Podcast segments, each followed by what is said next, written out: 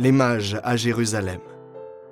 Or, voici que des mages venus d'Orient arrivèrent à Jérusalem et demandèrent Où est le roi des Juifs qui vient de naître? Nous avons vu son étoile à l'Orient et nous sommes venus nous prosterner devant lui.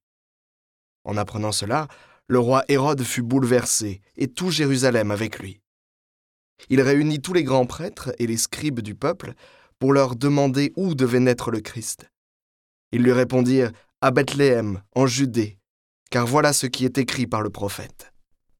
Et toi, Bethléem, terre de Juda, tu n'es certes pas le dernier parmi les chefs-lieux de Juda, car de toi sortira un chef, qui sera le berger de mon peuple Israël.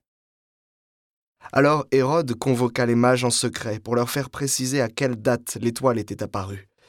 Puis il les envoya à Bethléem, en leur disant Allez vous renseigner avec précision sur l'enfant. Et quand vous l'aurez trouvé, venez me l'annoncer pour que j'aille moi aussi me prosterner devant lui.